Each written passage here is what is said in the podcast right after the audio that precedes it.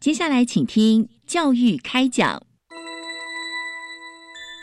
越学越多，越学越好玩；越学越多，越学越好玩。如果教育是春雨，我希望能滋养每一颗种子；如果教育是阳光，我希望能活络伸展每一株幼苗。聆听学子心声，分享教学心得，关怀环境变迁。扩大教育资源的平台，欢迎收听李大华主持的《教育开讲》，教育从倾听开始，一定华来。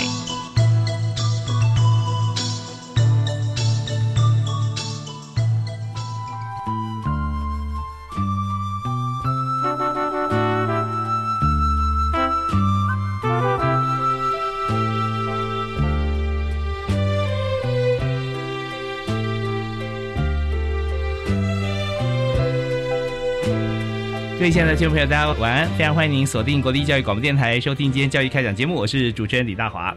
我们在现在呢，台湾我们尽量能推就是永续啊、环保各方面，但再再都指向说一个好山好水，呃，不但是这个环境美，而且人美心更美。那在这过程当中，健康是很重要的。所以在今天呢，我们的节目主题规划整个大环境，包含体内的环保啊，大专校院烟害防治推动的经验，跟大家来分享。有两位老师在我们节目现场，呃，第一位为您介绍的是国立台北艺术大学卫生保健组的组长孙荣荣孙组长。呃，大家好，我是孙蓉蓉，是非常欢迎组长啊啊！第二位是完全不同呃面向呃属性的专业学校，是国立台湾科技大学台科大的卫生保健组护理师林彩玲林护理师。大家好，我是彩玲，是非常欢迎两位啊。那我们提到这个烟害防治，也就是说。希望同学呃不要抽烟，如果抽烟的话，希望他戒烟啊。那这不但是对自己好，对整个环境更好啊。那在整个过程当中，我们知道说，一旦是呃有吸烟习惯的朋友，或做任何事情有习惯的话，你要呃及时把它阻绝掉，它不是件容易的事。啊，所以这边当然就要推的蛮用力的，是。那我们首先先谈一下，就是以这个大学学生来讲哈，因为年龄到了十八岁，那十八岁的话，他就可以在便利商店各方面，他可以买烟、买酒啊，像这样子啊情形，就感觉起来好像说已经长大了，我可以自主。可是我们也知道说，这件事情对身体来讲是不好的啊，对环境来讲也是会有伤害的，所以。呃，学生已经满十八岁了。那在学校里面，他既然自主的话，那么呃，我们为什么在学校还要推动这个沿海防治这个议题？那当然是为了他好。那在推动过程中有碰到哪些的呃情形？所以跟大家来分享一下。好，好，首先我们先请呃彩玲。嗯，大家好。那其实呃，像刚刚主持人提的，已经十八岁了，那为什么还要再这样子的呃去推动这样的一个烟害防治哦？那其实烟的对身体的一个损害，我想大家都知道了哈。它其实跟很多的癌症都是相关的，跟心血管这些都是相关的。是。那可是，在大学这个阶段里面呢，它是过渡到成年期的一个过渡期。哎，那哎，他是要跨入到社会的一个很重要的时期，所以如果在这个时候，我们能够在这个时候让那些已经吸烟的同学知道说这些相关的危害，那这可能是我们最后可以帮他去戒烟的一个最好的一个场域、一个时期。那当因为吸烟带来这么多的坏处，那我们怎么样让他去其实去理解？真的去理解吸烟对他，哎，皮肤会老化啦。也许他觉得癌症离我很远，但是他可能不知道说，它会影响我的注意力，那它可能会影响我的皮肤，哎，它可能会影响我的伤口的愈合。那这些实在都是呃，我们想要告诉他，也让他都去清楚的。那想要让他健康的一个学习，那所以这个场域里头。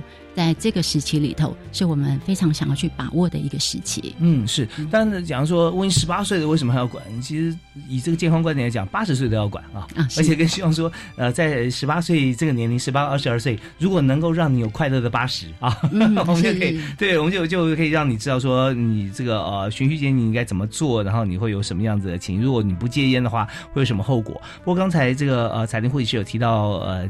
三个三个可能会伤害的地方，第一个是皮肤啊，对不对？第二是注意力，第三个是伤口愈合能力。但是皮肤跟伤口愈合能力，我们大家可以理解，因为身体的一些状况啊。那为什么会影响注意力呢？嗯，那就大家知道烟的有害物质非常的多，嗯，那它会影响一些血管的收缩，当然会影响这些所有的养分啦，这些糖分呃。输送到脑部，嗯，哎，那所以会影响到它这样一个血管的一个吸收这些所有的吸收的能力，所以会造成他注意力的一个不集中下降。那这个时候他们大量的要去学习，那大量的要去吸收的时候，那因为这样的因为沿海的问题，会让他可能常常常会觉得是脑钝钝的，哎，甚至有一些过敏的状况，他就会觉得说，哎，我再念了一遍还是不懂。为什么这个地方没有办法如此清晰？它其实是会影响这样的一个注意力下降。对，反应有时候比较慢一点啦，哦，各方因为反应慢，所以也会让你没有办法有注意力呃集中的情况。呃，那运动相对来讲其实也蛮好的，因为运动血液循环，对不对啊？可以带氧气啊，带氧分子到你的这个脑部去哈，会让你自己呃会发觉说，哎，好像运动完之后思虑更加敏捷。是哦，所以他说这个呃四肢发达头脑简单是不正确的啊，不正确的，头头脑 运作简单，是更不简单了哈。对，OK，好，那相对来讲，这吸烟的话，它会适得其反啊，所以戒烟会变聪明哦啊，这很重要。那另外一方面，我们也要请教呃孙荣荣孙组长哈。那其实在这个整个这个烟害防治议题里面哈，我们也看到很多的呃朋同学或者朋友哈，这个抽烟的吸烟族，他会想尽办法比较呃不那么干脆的戒烟，比较 minor，其实少抽就不错了啦啊。但是还会有一些像电子烟啦，或其他这些替代品。他本来想说，哦，是不是没有尼古丁，或者说是不是呃，有些其他的可以让他只有心理上的慰藉感，但是没有身体上的伤害？但真的是这样吗？那个电子烟的危害，我相信哈，不亚于那个纸烟的部分。那其实电子烟其实没有尼古丁，我觉得这是一个错误的一个观念。那。呃，就在看一些资料，以及在跟学生接触的过程当中，其实他们常从贩卖商那里得到一个观念，就是说，哎，这个是相对比较安全、比较健康，跟纸烟来相较。所以呢，呃，贩卖商常常给他们一个这样的概念，他呃，可能是甚至我有听过学生讲说，哎，它里面的那个烟油添加了呃中药成分，它可以保护呃那个支气管。好，所以对我曾经听过同学这样，哎，对他跟我说，它里面有添加中药的成分，那应该胸腔科医生开给他。对，所以就是说，呃，贩卖商其实他在贩卖这个烟品的时候，其实他都会捡好听的说，那其实这个烟油里面要添加的成分，其实可以非常非常多元，甚至于你是可以，你没有去做检验，逐一检验它的呃里面的成分，你根本不知道它里面到底添加了哪些东西。那其实它也可以添加毒品在里面。所以其实，呃，电子烟的部分，先不管说它是不是合法，那其实它对身体的危害，我个人觉得绝对不亚于纸烟。嗯嗯嗯，OK。但现在除了像是呃一般香烟、电子烟啊、雪茄啊，雪茄号称是这个不吸到肺里面等等，但是很难嘛，对不对？就是你自己会抽你的二手烟啊。是。对，那还有一种像水烟，我不知道说这方面有没有那个一些一些报告的成分。水烟它基本上是就好像水汽嘛，哈。对，嗯。那其实它可能在现在，因为呃，水烟可能在一些年轻人里面受欢迎，它会在一些夜店里头，或者在一些呃其他的场所里头，会去推动这样的一个水烟。哎，那可能他们有水果的香气啦，有不同的香气去吸引一些年轻人。哎，那但是它里头就像刚刚那个荣组长讲的，它其实还是有可能，其实添加了很多我们不知道的物品。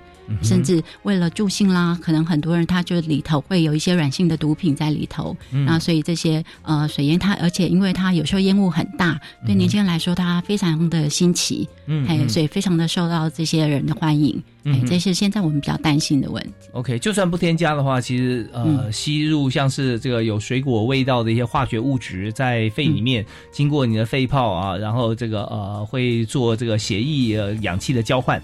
那这些都会有不明的危机存在里面。是，那常会有一些添加了一些甲醛啦，是常常是检测出来是它添加甲醛这一类的物质。是是是，然后以 PM 二点五的概念来讲的话，它会深入你的这个肺部哈，然后小到它排不出来啊，所以这就是 就变成说你就长期要跟它共存。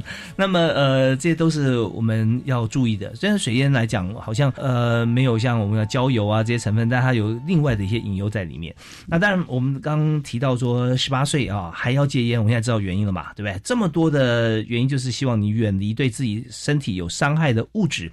那我们休息一下，稍后回来呢，我们想谈谈看，就是在学生健康与学习权益方面，我们有什么可以保障他们？有很多的数字，呃，可以提供。那这些数字的背后啊，都是非常大的隐忧哈。那甚至不是隐，是明显的忧虑。呃，而且还有就是在学校里面，两位呃做了很多的这个呃推动啊，也有一些呃很亮眼的成果，也可以跟大家一起来分享。我们听段音乐，马上回来。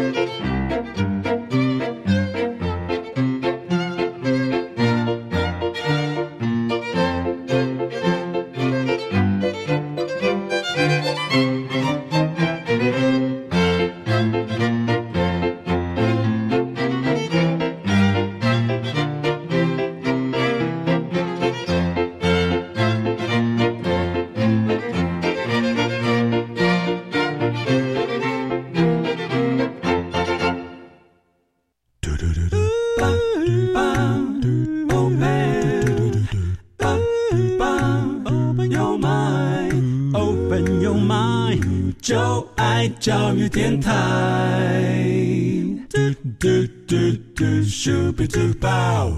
非常欢迎您锁定国立教育广播电台，每个星期一跟星期二晚上七点到八点为您播出的教育开讲啊。在今天我们提的是烟害防治哈，怎么样在校园里面哈，大专生。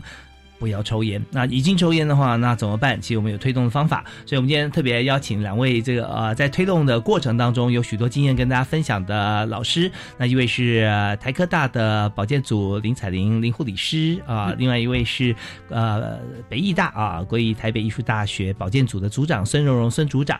那么刚两位都有分享，在学校里面，其实我们推动过程中，呃，烟不管。呃，讲的呃多么轻微，或者说少一点怎么样？但是其实不抽是最重要的。那我们在这个阶段哈，一开始我想请教呃孙组长啊，就提到呃我们现在在烟害防治这个部分，我们看到其实有很明显的数据哈是下降的，包括从国中开始，高中哈到大专啊成年人这这个方面，所以想提一看就是说这个数字哈几乎都。降了一个到两个百分点左右，哈。那为什么会有像这样子的成效啊？最近可以看出来。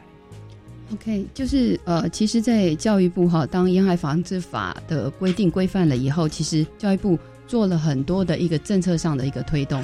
那各级学校从国小、国中、高中到大学，都会呃要按照这样的一个沿海防治的政策去做很多的健健康促进活动。所以从我们一百零五年到一百零七年的一些调查上。我们都可以发现，在呃各个呃年龄层的吸烟率都有都有在下降，嗯，但是在这个下降的部分，我们还是可以看到，呃年纪越大，吸烟率还是比较偏高，所以这个部分还是我们在呃即使到了我们大专，我们都还要继续努力的部分。嗯，那同时我们在呃现在电子烟兴盛的部分哈，因为我们也可以看到，呃一百零三年的呃吸吸食率大概是二点零二点零百分之二点零到二点一。可是到了一百零五年的调查，那就已经到了三点七到四点八左右。所以从这样的一个我们的呃调查结果，那可以知道，我们就针对纸烟的烟害防治，呃，已经有一些成效了。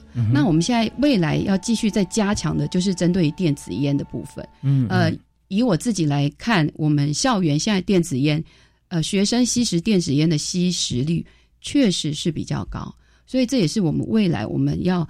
更努力的部分。对，现在呃，以政府来讲哈，电子烟是不能进口吧？对啊。那么在飞机上也有提到说啊，你如果说带电子烟是不能带进台湾的啊，这些。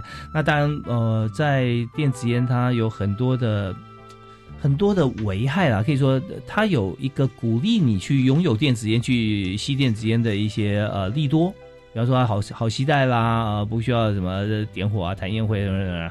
那但是它所造成的伤害啊，因为它的方便反而更大啊，可以可以这么说，因为太方便了这样子啊。那那另外一个从这数字看来的隐忧啦，就是说像国中、高中我们看到明显下降嘛。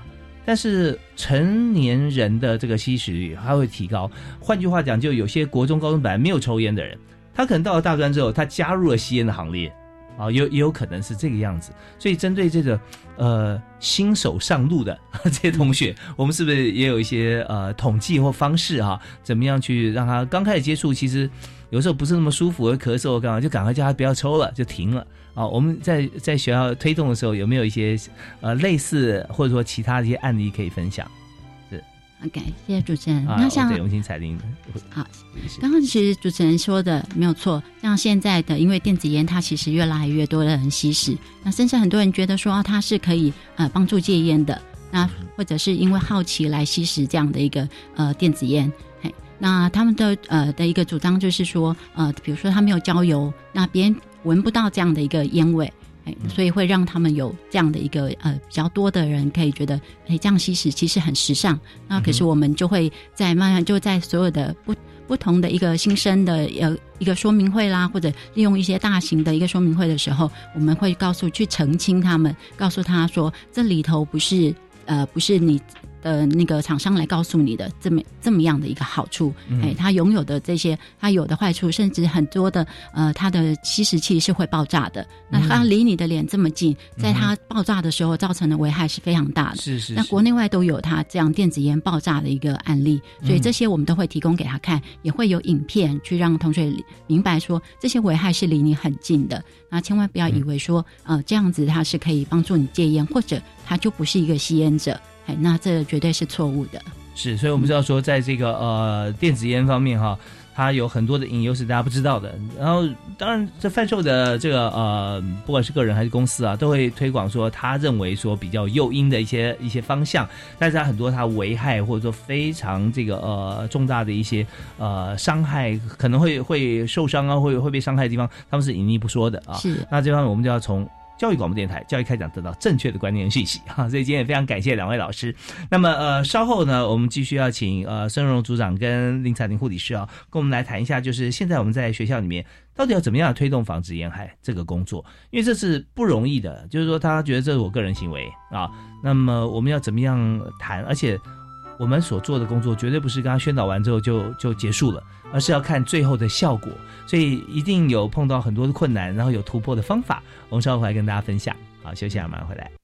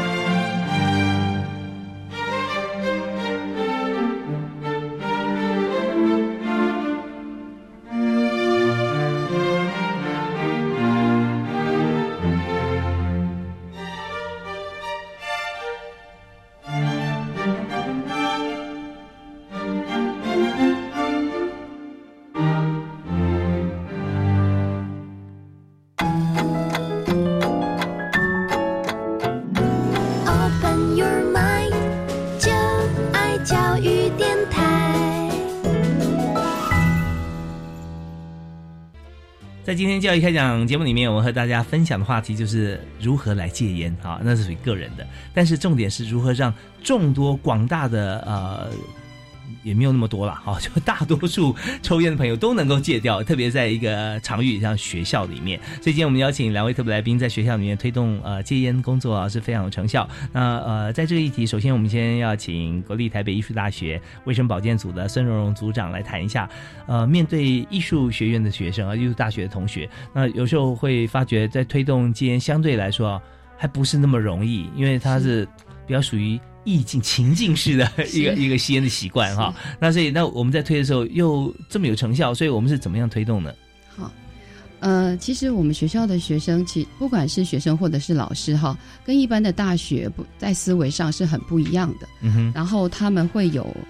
呃，很多他们呃固着的一个思想，嗯，然后他们也不太能够接受用上对下的方式，或者是政策的要求的方式来去呃造成一些改变，而且他们对呃吸烟的这个部分有一些刻板印象，呃，比如说他们会觉得那是一个当你觉得压力很大的时候，遇到创作瓶颈的时候，嗯，可能来了一口烟，哎，就会觉得压力小了一点。甚至于没有灵感的时候，他也会觉得那个吸一口烟，嗯，放松一下，好像灵感就来了。所以我在刚开始推动这个议题的时候，我的长官曾经问我一句话：“不抽烟，那你怎么替他解决灵感创作的问题？” 啊，在这个这个部分，我觉得就是呃，普遍哈，在艺术工作者或许会有的一个刻板印象跟迷思。所以呃，当我了解了学校的老师跟同学他们的。呃，基本的一个个性跟状态的时候，是我大概就可以知道，我们不可以呃用指导者的角色来对他们，呃，所以我通通常就是说，先用朋友去理解他为什么有这样子的一个需求，然后以及因为多数的人都知道抽烟对身体不好，是，可是他还是持续的做这件事情，所以我一定要了解你为什么还是，既然是不好的东西，你还愿意做，嗯，所以我就是先跟他们。呃，接触，然后呃，透过非正式、正式、非正式的管道，或许在问卷，或许在闲聊的过程当中，去了解你为什么还要做。是，那有没有答案？他们为什么知道不好还要做呢？就是呃，就是我刚刚所讲的，他们灵感的来源啊？对，然后会觉得有时候熬夜，嗯，熬夜，那写功课或者做创作的时候，那那熬夜也不能去哪里嘛。然后因为又有事情要做，那有时候真的累了，他们就觉得走出去抽一根烟。放松一下，嗯嗯，对。那有些老师也真的是因为他觉得，嗯，抽烟已经他很多年习惯，也没有怎么样，嗯嗯嗯。虽然，呃，很多的医学报告会告诉我会怎么样，可是我抽了几十年，到现在也没怎么样，嗯嗯。对，所以呃，会有一些这个呃呃一些安慰啊，缓解自己 这个抽烟行为的一个说法。对他们都会觉得说，哎，呃，他可能这个部分对他目前的危害性没有那么大，是是是，所以他就没有。急迫性必须要把它戒掉。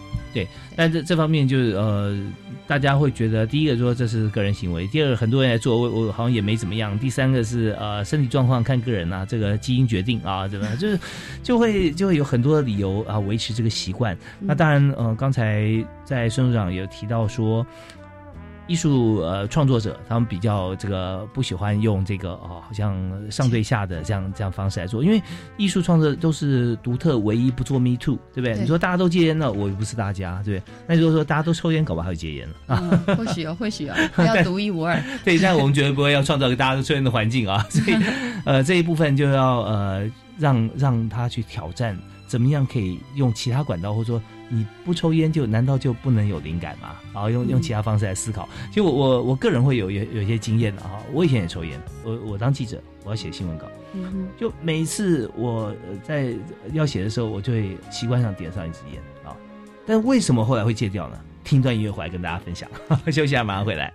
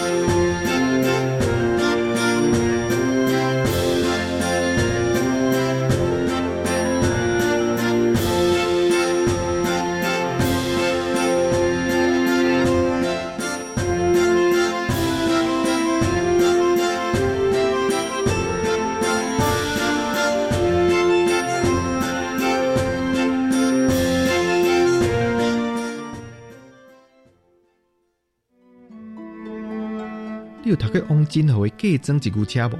你敢知有一个为家己来的阮剧团，甲故事改做戏剧，伫舞台顶表演，而且佫认为大新艺术奖。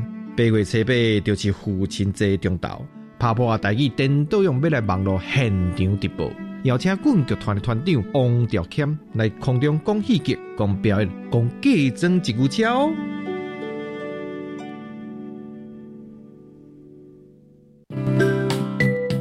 好，我是桃园市私立育宝儿婴幼儿机构的创办人。在去年的二零一八年，我们的托婴中心全面进入准公共。在今年的二零一九，我们的幼儿园的部分也加入了。那我们期许在零到六岁一贯的照顾里面，我们能够加会更多的家长。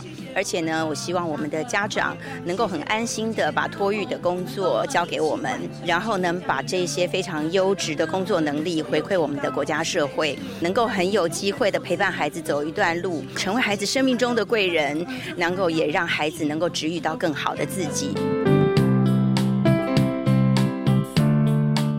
准公共幼儿园优质评价，让你托育的好，负担得起。以上广告由教育部提供。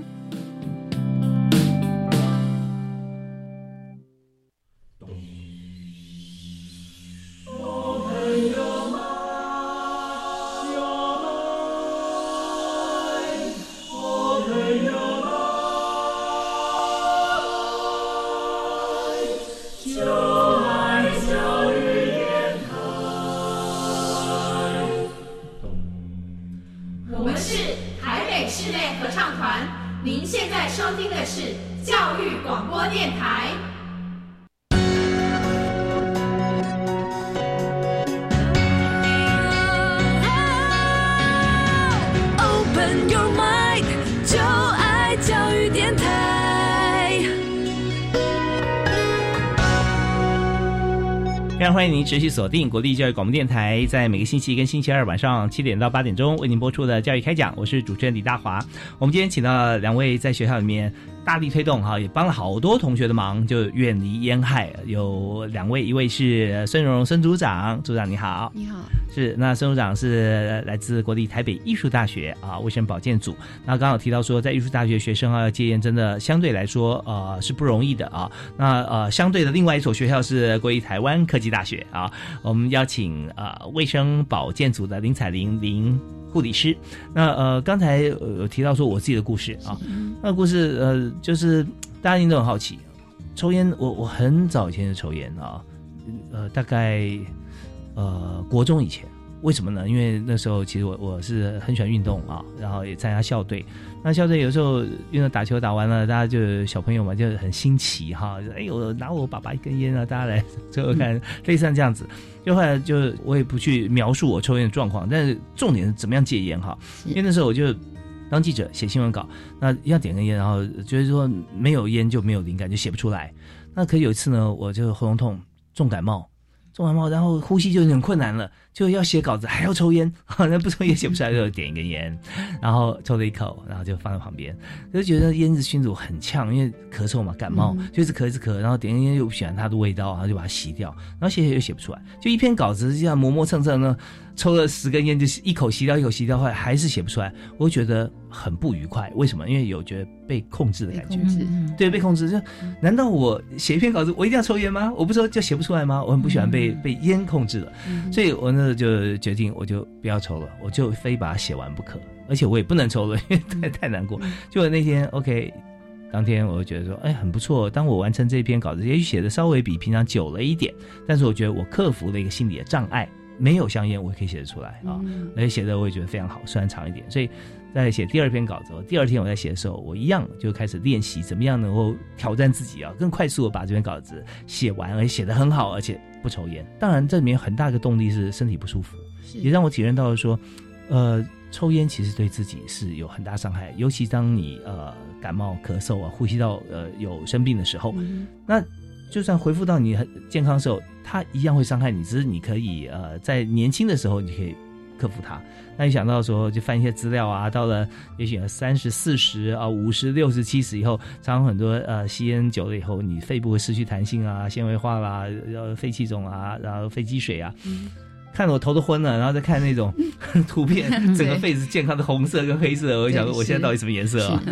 就所以，我那时候就自从克服了我这个呃写写稿的这样子的一个呃情况以后啊，我会发觉第二个好处是，我开始运动打球的时候，会发觉说不会那么喘，不会打打就觉得说哎呼吸困难，会觉得每天都过得比之前更舒服，所以后来我就自然而然就不抽烟了。对对，嗯。啊，所以这是我的故事啦。那呃，当然我不知道，呃，有很多人其实呃可以呃戒的比我更加的呃方法可以更更加干脆，不会又等到生病才戒烟。对，但是我相信老师有很多推动的经验，有没有一些成功的案例啊，也可以跟大家分享。是，那呃，刚才孙主任提到说我们很难推嘛，在艺术大学是是。那后来你用什么样的方法呢？呃，基本上来讲，呃，我刚有表明过，我们学校的同学其实呃他不喜欢用强制性的，是。所以我们就要跟他交朋友。嗯，那在交朋友的过程当中，我们要找一些呃比较重要的 key person，嗯，把这样的一个概念，对于说呃烟对身体的危害的概念，再跟他们做加强。那除了这样的一个加强之外，我们也透过了民主的程序，然后就是在各个会议上，我们征求学生的意见，征求学生的意见，然后告诉他说，呃，我们想要做这件事情，那你们有没有什么？呃，想法跟看法是，以及你们到底希不希望我们可以用什么方式来去做这样的的呃政策？那基本上有学生的意见加进来，那呃学生就会比较，我们就比较参与感，对，这是我决定的方法，对，因为那是他他愿意的，他愿意的。那还有我发现有，其实学校的学生并不是很大部分，还是有一些不抽烟的人，只是他们声音都没有被。听到他们非常尊重抽烟的人，哎，对，因为以往就是好像抽烟的人声音比较大。好，对，那在这边好，我们先先往前回溯一点，噔，先倒转一下，他们提出来的方法有哪些？就是同学他提出来，你要你要戒烟的话，你要什么方法？因为基本上的话，他们是希望说，呃，他们需要的时候，我们可以给给他资源，所以就是说，当他如果觉得他想要，那他可能有一些资源的部分他没有。那所以我们就可以提供一些资源给他，但是原则上是他要主动。呃，对，就是说你不要强制。资源是呃，所谓资源的部分，比如说呃，他呃，比如说他可以在戒烟的部分，他如果需要帮助的话，嗯，不管是医疗上的协助，还有就是说呃，技巧上个人技巧上的一些协助，他可能因为刚不抽烟，可能会有一些。嗯，不舒服的时候，譬如说他可能会咳嗽，咳很多，甚至有些因为不抽烟会咳嗽的，哎，因为他开始在排他里面累积在里面的一些废物，所以他可能会觉得，哎，奇怪，我咳嗽可能好像比以前增多，这是一点。还有就是，哎，我就我开始戒烟，我怎么觉得我变胖？嗯，对对，他会觉得说，为什么我变胖了？食欲变好了。对对对，所以那这些东西就需要我们医疗的介入，我们提供他一些方法，让他可以解决这样子的一个问题。那用什么方法呢？比如说像呃，比如说像他变胖的部分，嗯，那我们学校是有营养师，可以在他戒烟这段期间，可以提供他的一个协助。我们可以从他的饮食习惯，然后因为其实戒烟会变胖，有时候是因为他要改掉戒烟的那个行为的时候，嗯，他嘴巴会觉得无所事事，他就会开始会去找找一些东西来吃，对，他嘴巴有事做啊，对，他会去找一些东西来吃。是，那这时候。那营养师不会叫他不吃，嗯，他会告诉他说：“那你可以拿什么东西，热量比较低的。” OK，这是现在大家赶快那个耳朵竖起来，因为不管抽不抽烟哈，能够让你不变胖哈，其实我觉得这很重要。对，所以有有哪些热量比较低的，大家会建议他吃什么呢？一般来讲说，呃，当然是他会建议他，就是如果可以的话，尽量，因为学校还是。不管超商或者是学校的餐厅，他们有卖一些沙拉。那沙拉是属于比较清爽的，是。好，那他也会告诉他，沙拉的部分就是加油醋酱，嗯嗯，哎，不要加那个千岛酱。千岛酱啊，这样太甜了，然后太那个 creamy。那如果说真的想要呃吃一些嗯比较是属于那个你看饮料的部分，他可以喝呃喝饮料，因为有时候咬吸管有时候会有点像。含着烟的那种感觉，对。那饮料的部分，他也是呃，请他们尽量就是选，如果他真的没有办法接受无糖，嗯，那就是三分糖，或者是半糖。那当然就是从它的甜分慢慢的递减，那希望能够减少他这样的一个热量摄取。嗯那当然，同时的他还是会希望说他能够去呃转移他的注意力，是例如说是就是运动、散步。嗯好，因为我们学校很漂亮啦，哎，我们学校真的很美。就是有时候就会跟他讲说，当你有这个念头的时候，你走出你的、呃工作室，你走对到外面去看一下整个学校的环境。呃，因为学校环境还蛮不错的，所以这样的话可以让呃学生除了在饮食控呃饮食呃的技巧控制之外，还可以就是说他走出校园，然后呃接受到比较好新鲜的空气，嗯哦，那这个部分对他本身来讲，身体健康上也有很大的帮助。是真的，其实在我自己回回想，我戒烟，但已经很久以前了，我戒烟已经戒戒超久了。那么呃，就会想到刚戒烟跟嗯还在抽烟的时候，最大的差别在于说呼吸的部分哈。嗯他说哦，我觉得真正哎，我开始可以深呼吸了。我本来以为深呼吸，但只有吸一半。就吸不，然后我就哎，怎么吸的这么深哈，嗯这么舒服？所以其实这这种感觉会珍惜，会珍惜说我现在这种感觉，因为也有经验啊，人在好像在一个呃聚像呃，就是说抽烟者聚集的地方吸很多二手烟啊，甚至你要抽了一口哈，你会你在呼吸那种感觉马上就不见了。嗯所以会很珍惜说你不抽烟的时候身体的那种舒服畅快感哈，那这点真的很重要。那刚才孙处长也特别提到说，在抽烟啊这个呃戒掉的时候容易变胖啊，那也有一些研究是说，因为你这个呃不抽烟之后，你的舌头、你的味蕾哈就开始这个释放出来了，比较敏感。比较敏感，就会吃到你会辨别说，哎、这 东西好吃啊，怎么样，你就多吃一点，对，东西都变好吃。是那 所以这时候就很难控制啊，自己就呃就一一吃比较多一点，所以容易变胖。但是呢，选择这个好吃但是热量低的食物啊，这也是很重要，可以跟这个营养师来做这个呃协商哈，可以推荐一些呃。美味，但是呢又不会发胖的一些呃小零食啊，也是可以解决各种生理跟心理上的问题。好，那我们这边再休息一下，稍后回来呢，我们要再请教林彩玲护理师啊，来谈一下在台科大推动的一些经验啊。休息一下，马上回来。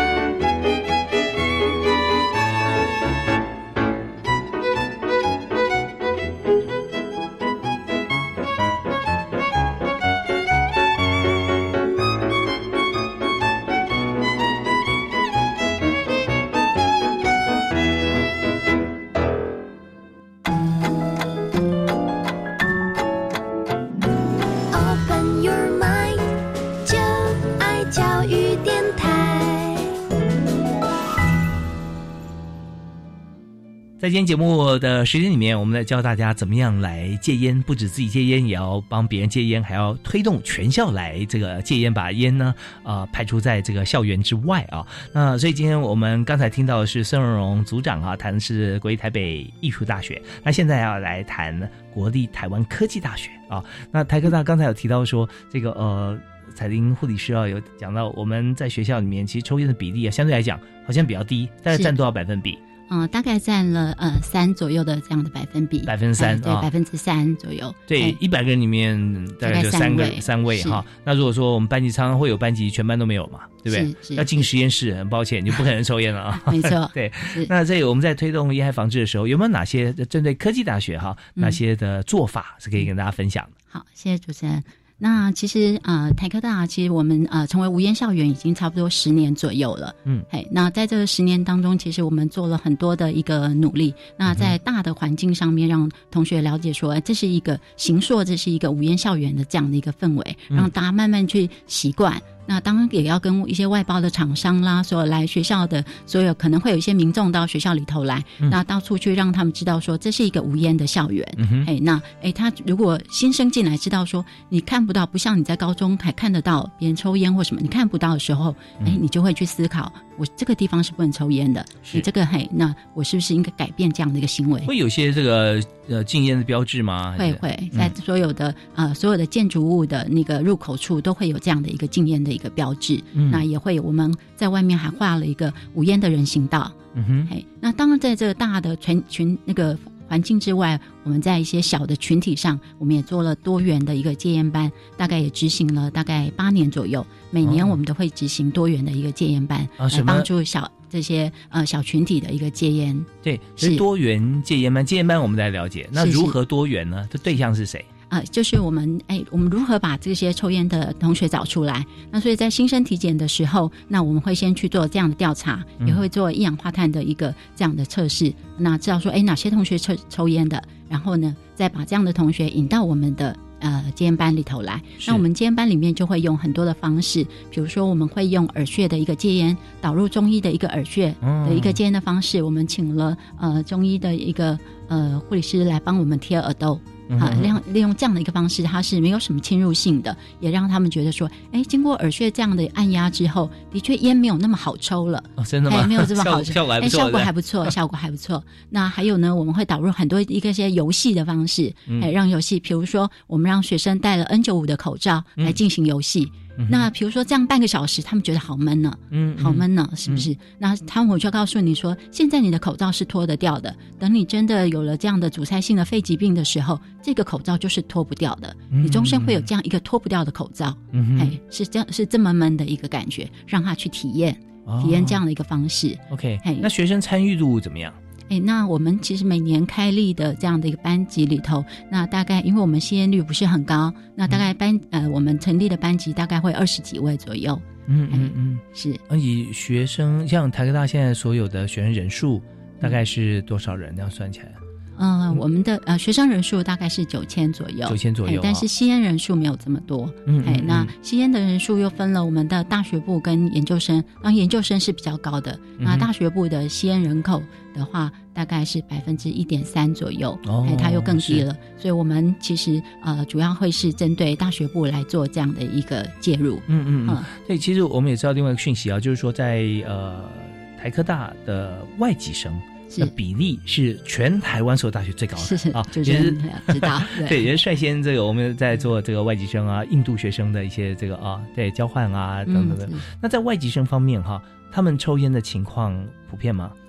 其实外籍生抽烟的比率是比较高的，高。是没错，嗯。而且这也是学校一直想就是想要进行的一个方向。嗯嗯嗯因为外籍生那可能文化的关系，嗯那呃他们又认为说，哎，这样的一个一个吸烟的行为在国外。其实他因为他是没有被禁止的，嗯哼。哎，那他们也认为说这是他文化的一个部分，嗯。哎，所以呃，相同，我觉得在呃境外生这一个部分，呃，嗯吸烟的这个戒除是比较是比较困难的。对，就是说他们可以呃用呃尊重他人的角度，在公共场域里面他们呃不吸烟，是是。可是他个人为他自己着想的时候，他反而就没有办法执行这么彻底了。对。哦对，但是如果说外籍生他呃抽烟，那外籍生我们也鼓励着呃本地外籍生一起有有一个像 seminar 啊 team 啊这样这样，甚甚至在宿舍啊啊大家都共有空间，那这个时候多半也是会被影响嘛啊。是所以那在呃这些部分。呃以台科大来说，它是比较多元的环境，就像你刚刚提的嗯。多元的方式来做小群体的一个戒烟了哈。是。所以这边也都会针对像外籍同学也会有群体嘛，对也进行会也会在他们呃不停呃不同的呃 seminar 或者是在这样的一个课程当中去置入，然后告诉他说，哎，其实呃台科是禁烟的，哎，那另外也提供了一些呃禁烟的戒烟的一个技巧。嗯打入这样的一个群体里头，让他们知道说，哎，怎么样？其实你可以做这样的一个戒烟的动作。嗯那我们嗯也有这样的一个班级可以做这样，然后甚至我们也提供了一个，比如说我们用全集的一个导入，那比如说你可以用运动来抒发这样的一个方式，你的压力是可以被解除的，你可以用不同的方式可以来移除这个习惯。是有时候就是运动完了以后，反而有些人喜欢抽根烟，但是运动完大家在一起，其实呼吸新鲜空气，那时候是更舒服的啊。那有没有一些成功的案例啊，可以呃分享？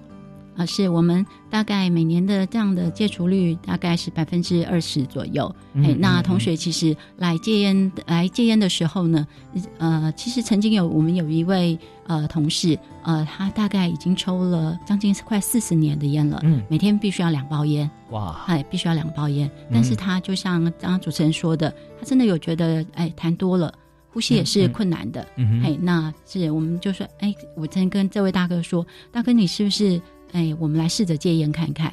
哎，那结果大哥呃嗯戒了没有？怎么戒？我们听一段音乐回来，继续谢 请彩彩玲跟我们来做分享。好，休息一下，马上回来。